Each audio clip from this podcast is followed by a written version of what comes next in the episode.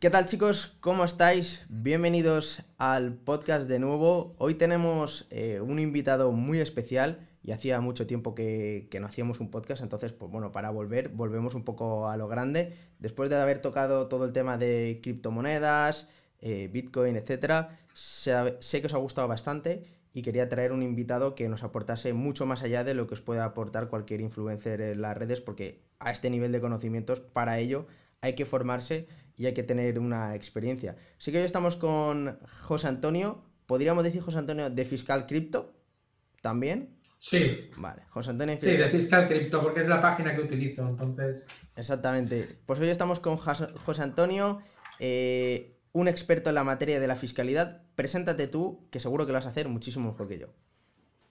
Muy bien, Nordín. Pues mira, eh, mi nombre es José Antonio Bravo, soy asesor fiscal, economista y trabajo ahora mismo en Fiscal Crypto, bajo la marca fiscalcrypto.io barra ES. ¿vale? Luego, de todas formas, en la descripción supongo que os dejará Nordin la página, ¿vale? Para que la tengáis y, nada, aquí me tenéis para, para responder las preguntas que, necesitéis saber. Qué bueno.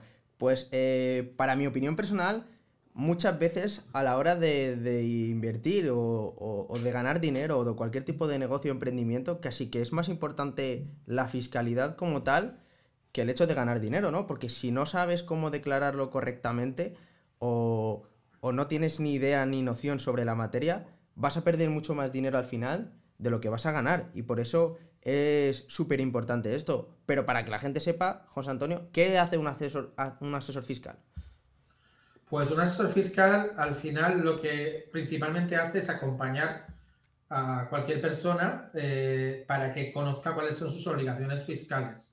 Tenemos ahí una especie de socio no deseado que es el Estado que a través de los impuestos participan de nuestros, de nuestros beneficios y rentas. Entonces tenemos que saber qué obligaciones legales tenemos y cómo debemos de cumplirlas para, en la medida que se pueda, eh, no tener ningún tipo de tropezón con, esta materia tan complicada como son los impuestos.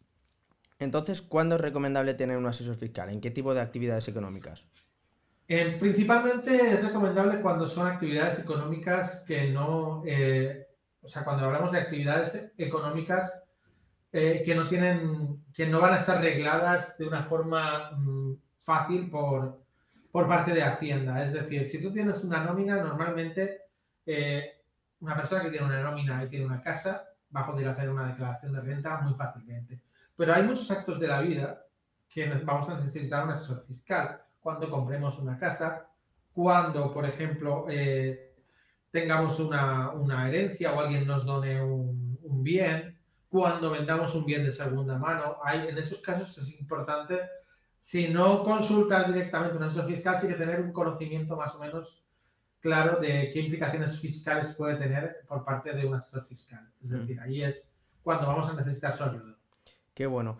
Eh, supongo que la gran mayoría de la gente, pues bueno, creo que habrá escuchado alguna vez eh, hablar de algún asesor fiscal o de fiscalidad en general, pero algo que me llama la atención es un asesor fiscal que está dentro del mundo de lo que es lo que son las criptomonedas. ¿Cómo nace todo eso, José Antonio? Porque eso es de lo poco que he visto, ¿no? Pero normalmente la gente está acostumbrada a que todo, que todo esto de las criptomonedas, tecnología blockchain, está más relacionado con gente joven o con gente más de, del mundo de la informática, etcétera, pero no lo relacionan tanto con grandes instituciones y lo, con, lo que implica, ¿no? Con lo que implica alrededor, ¿no? Abogados, eh, gente de, de, oficina, ¿no? Que da esa sensación de algo mucho más serio.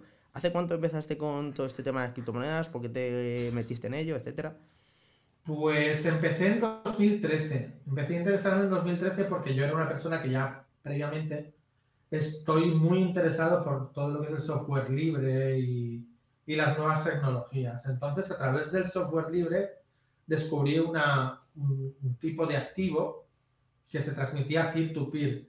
Yo ya utilizaba mm, software peer-to-peer, por ejemplo, a la hora de transmitir archivos. Utilizaba muchas veces archivos torrent, ¿vale? Entonces, eh, todo el tema de, Internet, de la privacidad en Internet, de la transmisión de archivos, me interesaba mucho y descubrí, a través del peer-to-peer, descubrí eh, Bitcoin y me fui interesando en ese tipo de activo tan, tan novedoso y tan peculiar. ¿Invertiste por aquel entonces? Sí. Ah, bueno. Buena, buena decisión. Eh, podríamos bueno, invertí. Pero vamos a decir que las primeras inversiones prácticamente ya no existen. Porque muchas de ellas eran de prueba. Invertías, comprabas, muchas veces le, dabas dinero a otro para que viera la rapidez de la red. Es decir, eh, muchas de las inversiones de, de 2013, por no decirte prácticamente todas, ya están liquidadísimas y algunas de ellas incluso perdidas. Lo que pasa al principio es siempre que muchas cosas pierdes y en mi caso fue perder. Sí, pero podríamos decir que eres un early adopter, ¿no? De, las primeras personas que, entraron dentro del mundillo, porque 2013 es bastante, bastante pronto, ¿no? A nivel usuario, sí. Digamos eso. ¿Y cuándo empiezas, cuando empiezas aquello de, oye, porque yo he estado mirando tu Twitter, ¿no? Y no, no solo eres un asesor fiscal como tal, sino que también eres una persona que está muy metida dentro del mundo de, cripto, ¿no? Entonces, ¿cuándo empieza tu fanatismo, podríamos decir, que tenemos todos un poco de investigar mucho más allá, de, saber más? Pues eh, prácticamente desde el principio. De hecho, eh, empecé, una de las primeras cosas que me acuerdo que hicimos varias personas interesadas en, Bitcoin y criptomonedas en 2014 fue crear Avalbit, una asociación aquí en Valencia, donde yo resido, eh, para hablar eh, periódicamente sobre criptomonedas y sobre, y sobre todo este mundo. Esto eh, fue eso, a raíz de que al entrar nos dimos cuenta de que había gente en Madrid que llevaba más tiempo que nosotros interesada en hacer de Bitcoin una moneda de pago y habían creado una cosa que se llamaba calle Bitcoin y quisimos en principio hacer lo mismo en Valencia. Al final no se fraguó, pero bueno, creamos la asociación y desde entonces pues esta asociación está funcionando bastante bien y, hace actividades al menos una vez al mes. Qué bueno. Qué bueno. Pues eh, aprovechando que estás por aquí, José Antonio, que aparte de que podríamos hacer una charla completa sobre, sobre cualquier tema relacionado con, con cripto, vamos a hablar del dinerito, que es eh, por lo que todo el mundo normalmente dice, uy, fiscalidad, dinerito, he ganado unos dineritos, eh, invertí en Bitcoin en su momento, pillé un bull run, compré Shiba y de repente funcionó o cualquier otra moneda y oye, tengo ahora dinero en la cartera, ¿a partir de qué cantidad hay, hay que declarar las criptomonedas? Porque sé que ahora mismo la regulación es muy ambigua, no se sabe exactamente si, si hay que declarar, si que no. Eh, ilumínanos, tú que sabes mucho más. Vale, el tema, el tema aquí eh, es una buena pregunta porque el tema aquí es bastante complejo. Eh, tenemos que saber, para saber cómo tributa un activo, tenemos que saber lo que es. Y muchas veces no está claro lo que es, sobre todo en el caso de Bitcoin y de las criptomonedas. ¿Qué son realmente estos criptoactivos? Pues eh, la legislación no te da una definición de lo que es un criptoactivo. Lo ha dado la doctrina administrativa, es decir, un organismo del Ministerio de Hacienda que se llama Dirección General de Tributos, eh, a preguntas de contribuyentes ha dicho, mira, eh, Bitcoin y las criptomonedas son activos inmateriales. No vamos a considerar lo que es una moneda, no vamos a considerar lo que es un activo financiero, pero lo vamos a considerar un activo inmaterial, que sirve como medio de pago y con el cual eh, lo que vamos a tener aquí es, vamos a tener aquí una serie de operaciones que se, que se hagan con estos bienes. Claro, esto ya tiene una, serie de, implicaciones. Es decir, cuando transmitamos este bien, vamos a tener una ganancia o pérdida patrimonial, porque es un bien que pertenece a nuestro patrimonio. Y por tanto, tendremos que saber cuál es el valor de transmisión y el valor de adquisición. Las transmisiones pueden ser por dinero o a cambio de, de otros bienes, incluso de otras criptomonedas, o a cambio de servicios. Es decir, cualquier hecho en el que yo me deshaga de esas criptomonedas que yo compré en su momento e incorporé mi patrimonio y a partir de ahí pasen al patrimonio de, otra persona o se salgan de mi patrimonio para ser más correctos, tendré una transmisión que producirá una ganancia o pérdida patrimonial. Eso es lo que tenemos que tener en cuenta en primer lugar. Con lo cual, cualquier tipo de ganancia patrimonial, es decir, metí 10 euros en una moneda y de repente he visto que son 1000 euros, hay que declararlos. Sí, vamos a ver hay unos mínimos en la, en la, en la declaración del impuesto sobre la renta, hay unos mínimos que es, en el caso, por ejemplo, de que no, en el caso de que eh, las ganancias solo vengan de rendimientos del trabajo solo, ¿eh? y vengan de un solo pagador, el límite estamos hablando de 14.000 euros. Sin embargo, si las ganancias provienen de más de un pagador, eh, nos vamos a encontrar con que, el, con que el límite sube a 22.000. Y si además de rendimientos de trabajo tenemos otro tipo de rentas, el límite baja, baja a 1.000 euros. Es decir, rentas del trabajo más cualquier otro tipo de renta, eh, la suma de todas las rentas que hayamos obtenido, incluyendo ganancias y pérdidas patrimoniales, son 1.000 euros. Con lo cual, en la práctica, básicamente todo el mundo tiene que declarar estas ganancias y pérdidas patrimoniales que se han producido. En el único caso que no se van a declarar va a ser en el caso de los estudiantes que no tengan otras rentas y hayan tenido ganancias patrimoniales inferiores a 1.000 euros o gente que no tenga trabajo y sus ganancias patrimoniales sean inferiores a 1.000 euros. Ahí en ese caso sí que tendremos eh, claro que no van a declarar, pero si la suma de tus rendimientos del trabajo y ganancias y pérdidas patrimoniales más otras rentas supera 1.000 euros, sí que hay que hacer declarar, sí que hay que declarar las ganancias y pérdidas. Con lo cual, para resumir, estamos jodidos, ¿no? La gran mayoría efectivamente, como he dicho, tenemos un socio ahí indeseado al que le tenemos que pagar un porcentaje. Vale, y aquí tú como experto, asesor fiscal, mucha gente dirá, vale, eh, José Antonio, no sabemos la teoría, etcétera, pero sabemos que quien hace la ley hace la trampa, ¿no?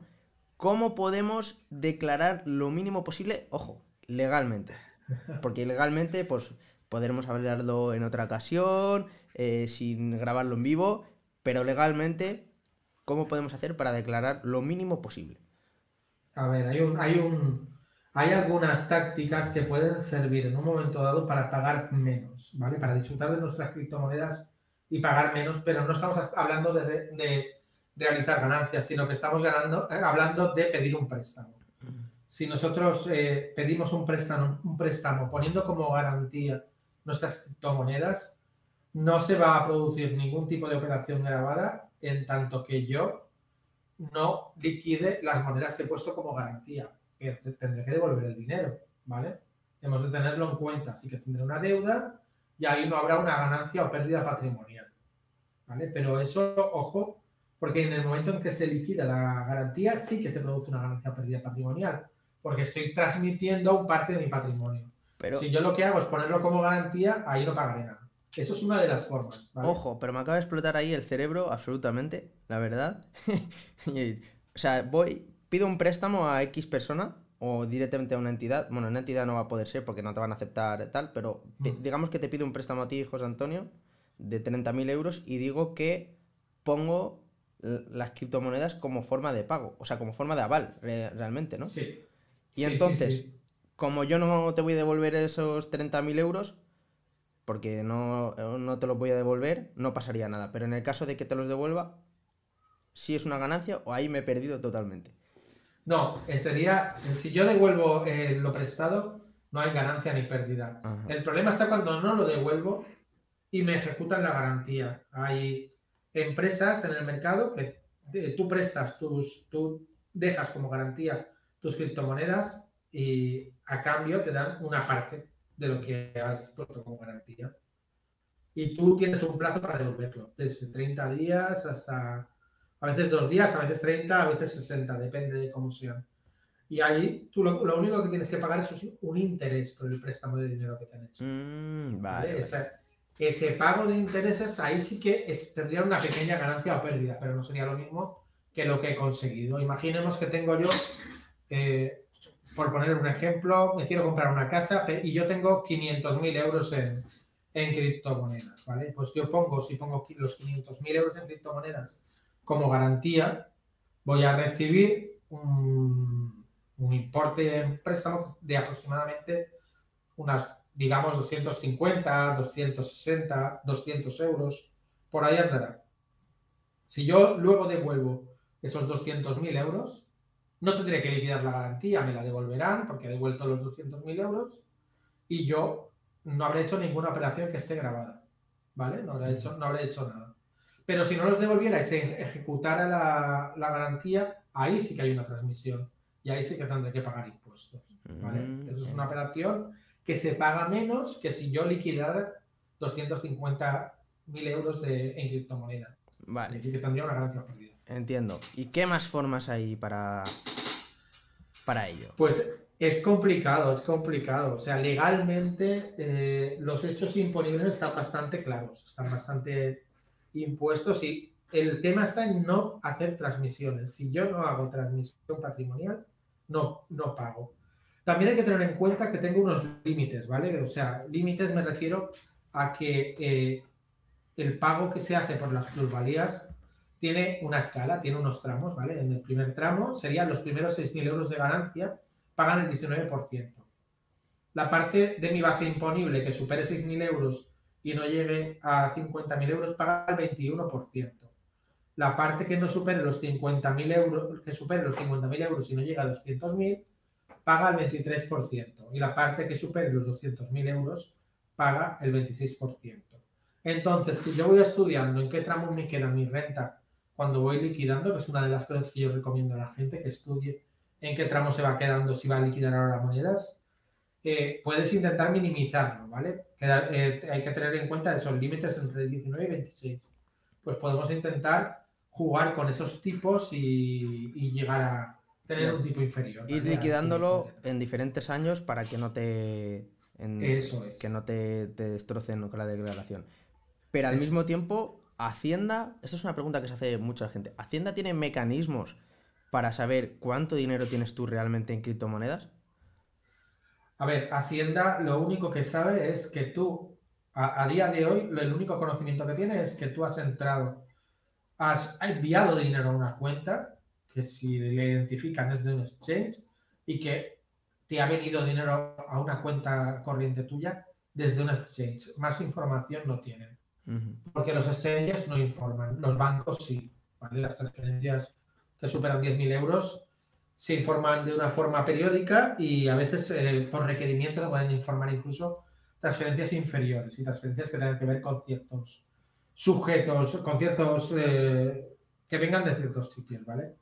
Entonces, eh, ese es el control que tienen. No saben si dentro del exchange yo hago 5, 10 o 50 cambios, pero a partir de 2021 se ha articulado una serie de obligaciones tanto para exchanges situados en España como para eh, personas que tengan dinero en exchanges situados en el extranjero, por los cuales hay que informar, ¿vale? Entonces esa información es la que tendrá. También te digo que esa información no está todavía configurada. Entonces tienes que informar. ¿Cómo hay que informar ni a partir de cuánto? O sea, es decir, que tienes que informar tú voluntariamente, ¿no? En plan de, oye, tengo este dinero, en este exchange, que es en plan que apelan al buen ciudadano que lo haga. Otra cosa es que la gente lo haga, ¿no? A ver, es una obligación que existe. Entonces, sabemos que los exchanges, o sea, hasta cierto punto, los exchanges de cada país van a acabar informando a la hacienda de ese país. Y las, y las haciendas muchas veces comparten datos entre ellas. Es decir, la hacienda alemana eh, comparte datos con la hacienda española de residentes fiscales en España que tengan cuentas en Alemania. Eso por los bancos lo sabemos. Y a partir de, de, este año y el siguiente, en los próximos años, esa información sobre exchanges también va a ser igual, se va a compartir entre los exchanges, o sea, entre los países. Entonces ahí vamos a estar un poquito más eh, restringidos, ¿de acuerdo? Siempre que hablemos de exchanges centralizados en los que nos hemos identificado. Sí, Binance, eh, Coinbase, etc. Efectivamente. Y aquí tengo otra pregunta, eh, José Antonio. ¿Todas las actividades de criptomonedas hay que declararlas o cuáles hay que declarar? Es decir, por ejemplo, hay gente que simplemente compra una criptomoneda y la holdea y luego después eh, la vende, o hay gente que está todo el día haciendo day trading o scalping o cualquier tipo de actividad de la que continuamente venden y compran criptomonedas. Entonces, ¿cuáles son las actividades que hay que declarar? Vale, pues principalmente las que la compra de criptomonedas no se debe declarar, ¿vale? La compra de criptomonedas no produce una renta, entonces no hay que declararlo. Lo que sí hay que declarar es la transmisión, como he dicho antes. Cuando las criptomonedas salen de mi patrimonio para gastarse en otra cosa o para cambiarlas por otra cosa, ahí tendré que declarar. Tendré que, ahí tendré un hecho imponible que tendré que irlo adicionando. Eh, también cuando yo obtengo criptomonedas, eh, ya sea de forma gratuita, por ejemplo con un airdrop, o ya sea por alguna actividad que haga incluida la de minado, es decir, porque cobro criptomonedas y entonces recibo esas criptomonedas. Eso también hay que declararlo, así producirá un ingreso, ¿vale? Un ingreso como puede ser un ingreso en dinero, en este caso será un ingreso en criptomonedas. En el caso de las, de, por ejemplo, que hagamos staking, igual, en el staking se está produciendo un rendimiento de capital mobiliario, ¿vale? Yo he puesto un capital y a cambio me dan un rendimiento y por ese rendimiento hay que declararlo. Es decir, lo que hay que declarar son todas las rentas que se sumen a nuestro patrimonio, ¿vale? todas aquellas ganancias y pérdidas que se produzcan eh, y, que y que aumenten nuestro patrimonio. Indudablemente, si tenemos una moneda y la holdeamos, ahí aunque suba y baje el precio, yo no tengo nada, no he ganado ni he perdido. Hasta, que la vendas. Efectivamente, o la transmita. ¿Vale? hay, una, hay un caso que a mucha gente le, extraña y dice, ¿y esto también? Sí. Si yo a un amigo le doy un Bitcoin, le estoy dando 50 y mil euros. Menos ahora. Pero vale. 50.000 euros que le estoy dando es una donación, tendré que declararla también yo, porque a mí se me produce una ganancia patrimonial por diferencia entre el precio de salida, el precio de transmisión y el precio de adquisición. ¿Vale? Mm. O sea, hay una serie ahí de hechos que cuando los juntas dices, aquí también se está produciendo una ganancia perdida patrimonial y ahí también hay que declarar. Pero, vamos a la parte práctica.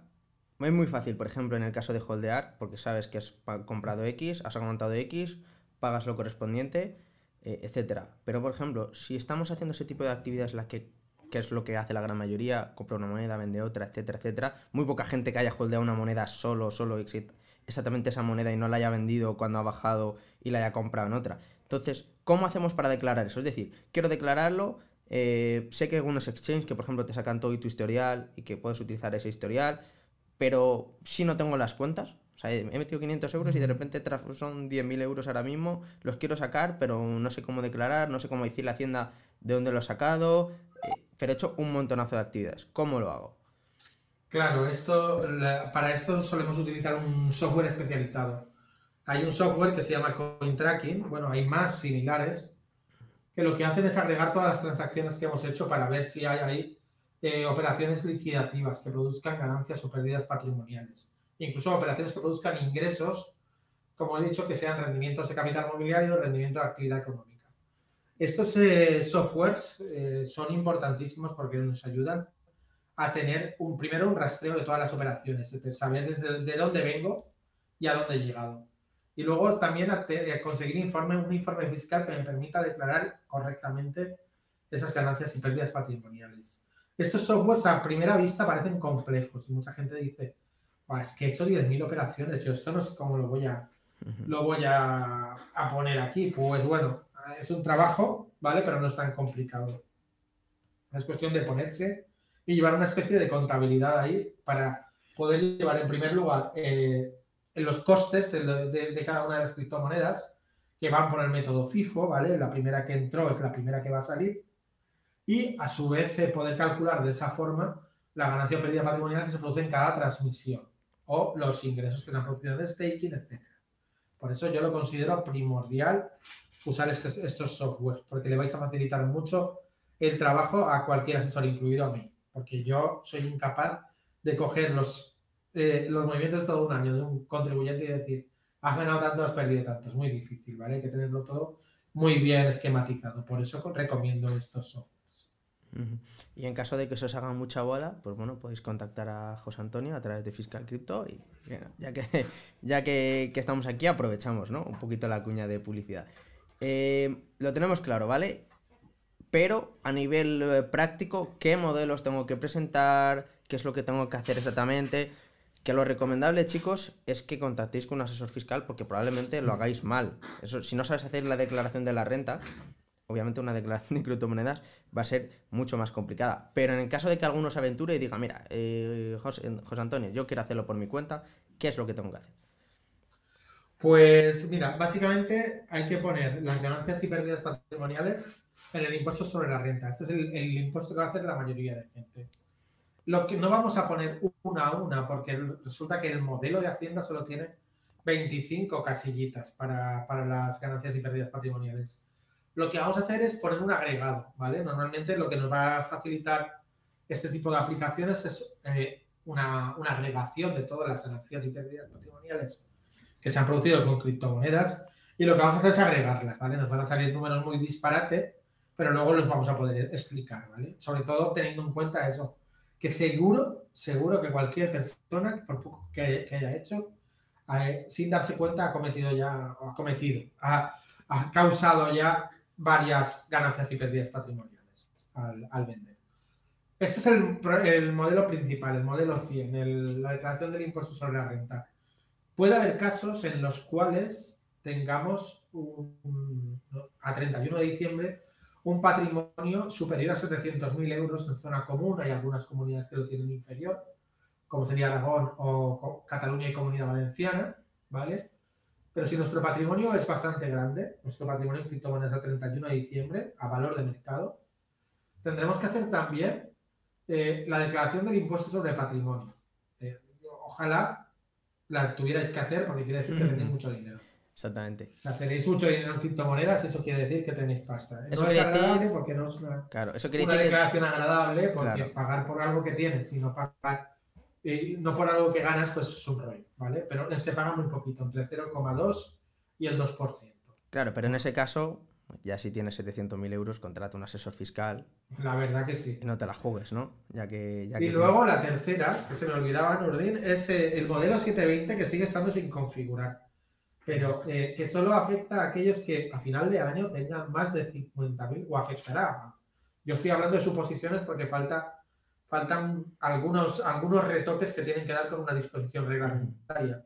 Pero seguramente será que a partir de 50.000 euros de, de ganancia, o sea, de, de, patrimonio que tengamos, de criptomonedas que tengamos en exchanges situados en el extranjero, tendremos que informar a Hacienda de la composición de nuestras criptomonedas y dónde la tenemos. Es decir, en Binance tengo eh, medio Bitcoin que vale eh, 25.000 euros y tengo 10 Ethereum que valen 30.000 euros y tengo 5, eh, lo que sea, 5 o sea, 50.000 SIVAs que valen lo que sea, ¿vale? Y tendré que eh, especificarlo así seguramente.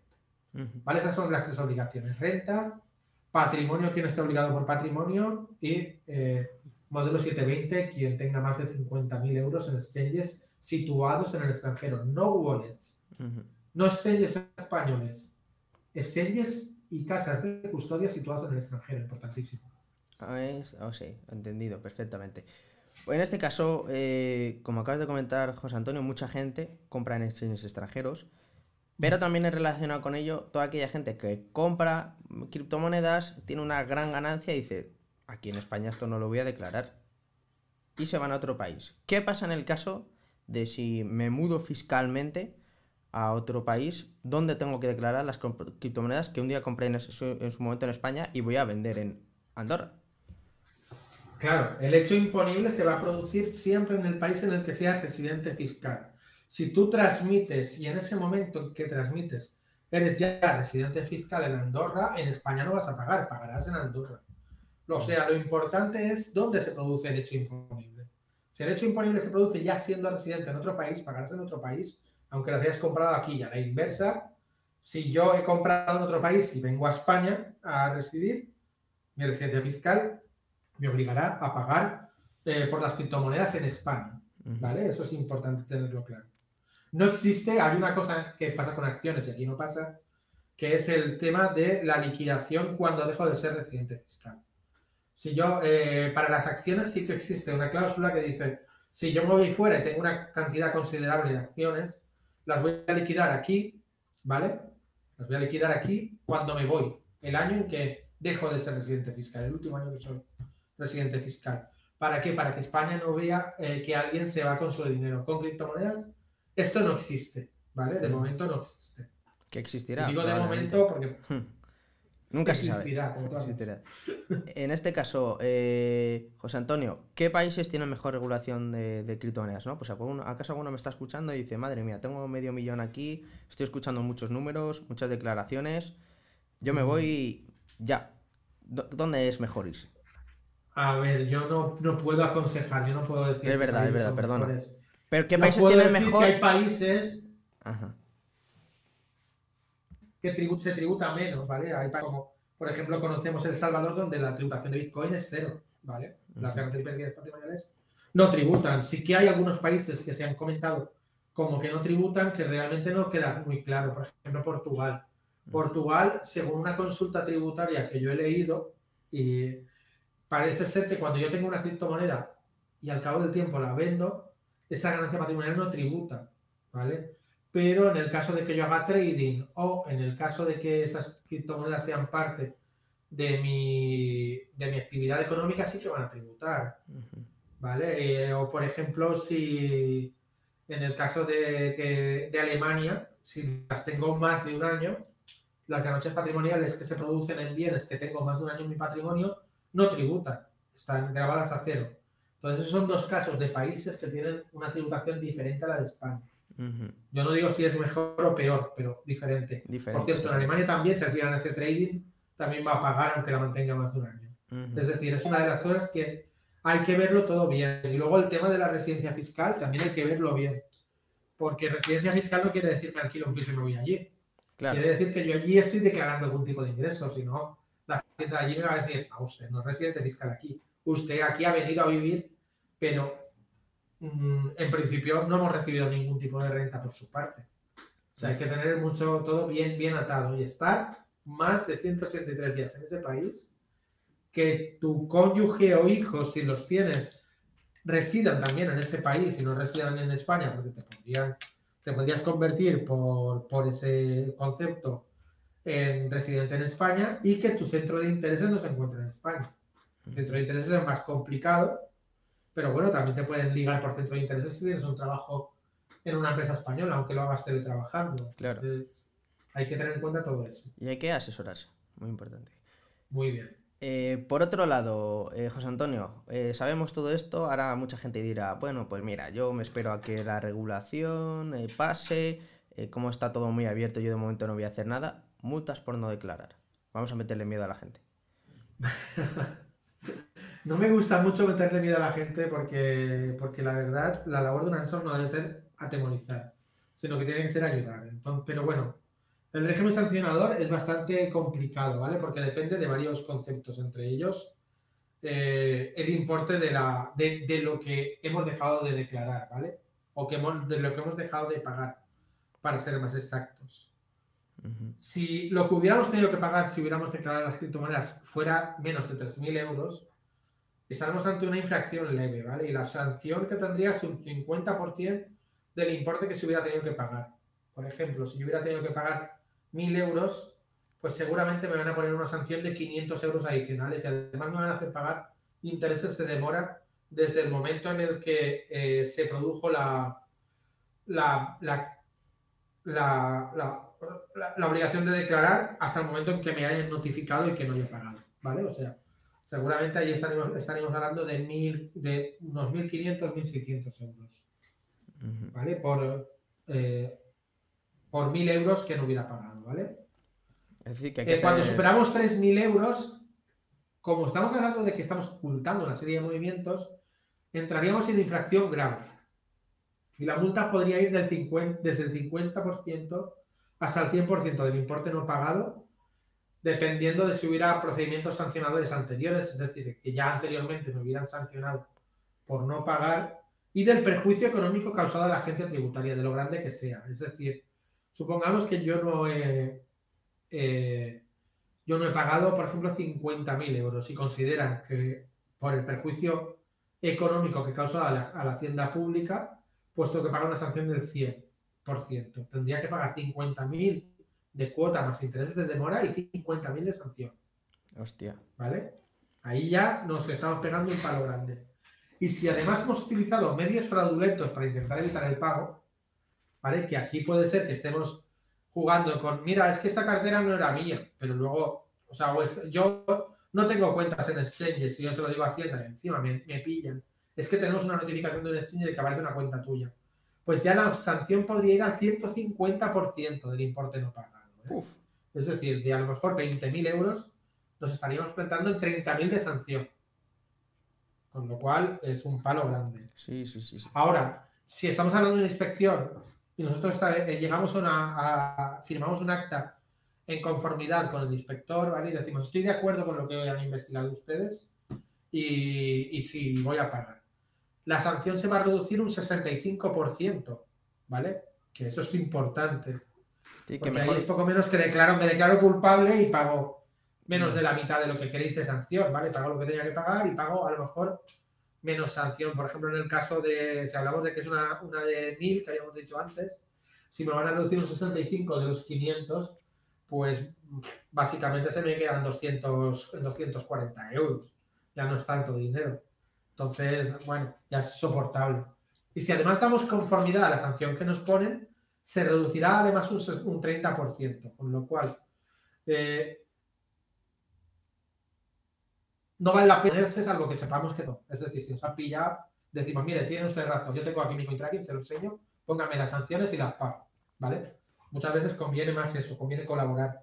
Pero bueno, eh, dependerá también de, casos, ¿vale? Pero yo soy que yo creo que en la mayoría de casos de, que me puedo encontrar no es conveniente estar batallando y estar pidiendo, eh, diciendo esto no es así, esto no es así, porque te puede salir más caro. Vale la pena firmar en conformidad actas de, inspección, si lo que dicen es cierto, y dar conformidad a las sanciones, ¿eh? porque si no, el problema puede ser más grave. Genial. O incluso, aunque no, esté, no, no sea cierto lo que están diciendo, casi que mejor también colaborar a veces porque te van a encontrar otra cosa. Sí. Es eh, cierto, o sea, vale la pena decirles, mira, te voy a dar mis operaciones y vamos a, vamos a estudiarlas y vamos a ver lo que habría que pagar, ¿vale? O me voy a poner en manos de un profesional para que calcule y así más o menos le puedo decir a Hacienda, mira, no, no me vas a sancionar por tanto, sino por este otro tanto, ¿vale? El problema está, sobre todo, donde nos lo podemos encontrar es que tengamos una transferencia o tengamos dinero que se ha transferido a nuestra cuenta corriente y Hacienda nos diga que han entrado 30.000 euros y no sé de dónde vienen. Así que, como no sé de dónde vienen, te voy a decir que esos 30.000 euros vienen del año más antiguo no prescrito y como no me estás informando, además te voy a poner la sanción máxima. Te voy a poner un 150. Claro, que esos 30.000 se te toca pagar, pongamos, ¿vale? Así a cálculo fácil, serían si te, toca, si te tocara pagar la, el, 20%, el 20%, ¿vale? Por irnos a faz, algo fácil, serían 6.000 euros. Claro, mm, a lo mejor sería menos si yo declaro bien.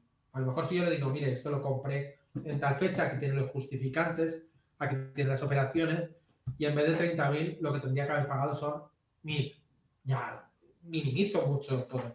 Ya no estoy hablando de una sanción grave, estoy hablando de una sanción leve y ya seguramente no voy a tener un 100, voy a tener un 50% y lo voy a poder rebajar luego un 30% por conformidad en la sanción. Es decir, lo conveniente siempre es tener todas nuestras operaciones claras, declaremos o no declaremos, para poder en cualquier momento decirle a Hacienda, aquí están. ¿Vale? Sí, sí, sí, totalmente. A lo mejor, a lo mejor en esos casos es colaborar y, evitar cualquier tipo de, marrón de ese tipo porque al final tienes todas las de perder. No tienes ninguna. Exacto. No tienes ninguna. Cosa, cosa distinta sería si tú tuvieras una operación ahí que, que tuvieras clarísimo que no hay que, que, declarar y no la declaras, ¿vale? Porque dices la línea. Ahí sí que vas y recurres y todo lo que haga falta. Pero en estos casos en los que estamos ocultando información a tienda, a lo mejor es decir, es verdad, mire, aquí tiene la información. Y darle la información para intentar minimizar el daño y para que vean colaboración. Genial, pues eh, todos aquellos que estéis escuchando esto, importante, eh, iros dando cuenta o, teniendo en cuenta más bien que hay que declarar esas criptomonedas y que, cuanto mejor lo hagas, mejor, y si te pillan, eh, pues en este caso colaborar. Juan Antonio, para ir terminando, tú que sabes mucho más de, este mundo y que, que llevas más tiempo, ¿Qué tipo de situaciones te has encontrado últimamente con este tema de declaración? Es decir, Hacienda está haciendo requerimientos, ha habido personas que te hayan dicho, oye, me acaba de llegar una carta de Hacienda con esto, ¿qué debo hacer? Eh, ¿Qué tipo de trabajo se está haciendo un asesor fiscal eh, estos, estos últimos años, ¿no? Que, que irá incrementando, pues, obviamente.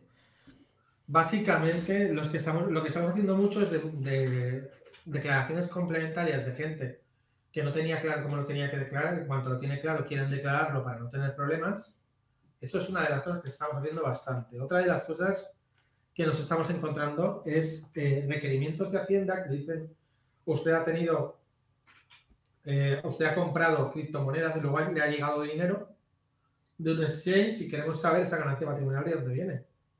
Si hay ganancia patrimonial.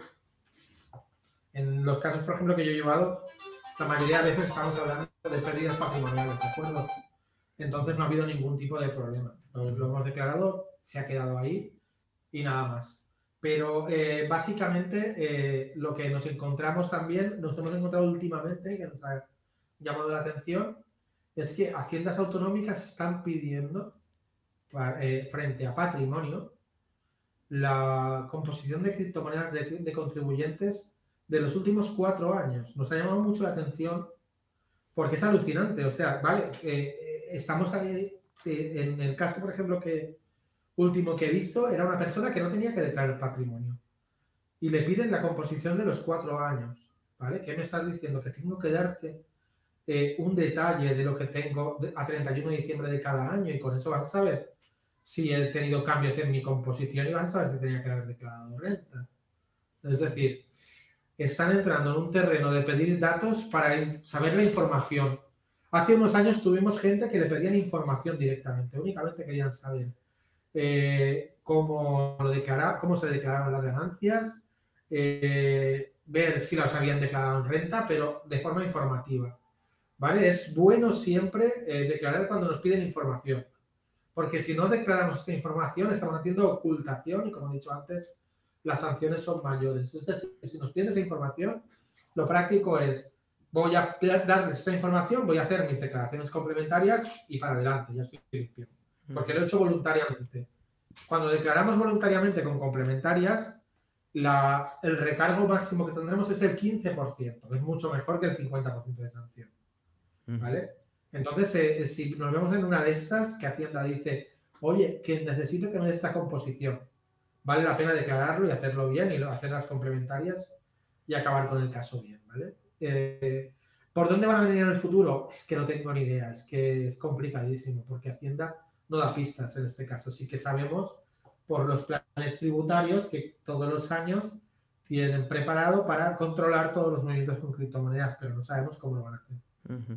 De hecho, es un tema que has comentado antes, que es eh, el tema de los exchanges centralizados, que la gran mayoría eh, están identificando a las personas porque creo que es un requerimiento, dependiendo del país donde esté el exchange, pero creo que casi todos mm. los más conocidos obligan a, identificarse, eh, dependiendo de X cantidad monetaria, etcétera.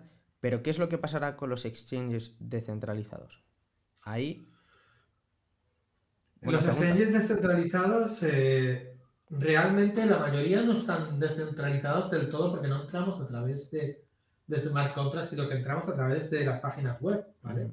Cuando entramos a, a Uniswap, a SushiSwap, etcétera, estamos entrando a través de una página web y esa página web tiene una tiene una persona que la ha registrado y tiene una serie de, datos que tenemos que tener claros que van a identificar quién lo dirige. O sea, hay alguien a quien se le puede llamar y decir, oiga, dígame usted, eh, que dígame usted o siga usted las normas. Entonces los exchanges descentralizados yo creo que van a tener que evolucionar, ¿vale? Van a tener que evolucionar para sobrevivir.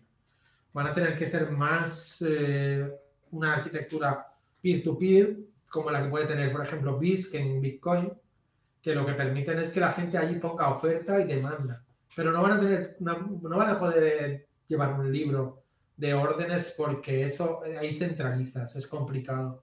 Entonces vamos a ver en el futuro cómo van estas notificaciones a señales descentralizados.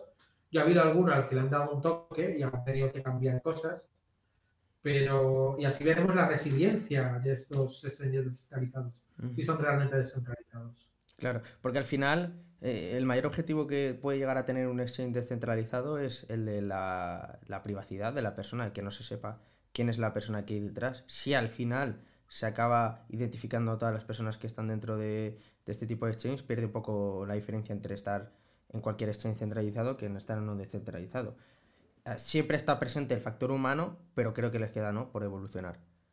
Efectivamente. Pues nada. Aquí lo que tenemos, lo que tenemos, Nurdin, y para cerrar, es que los exchanges descentralizados deberían tener una arquitectura absolutamente descentralizada.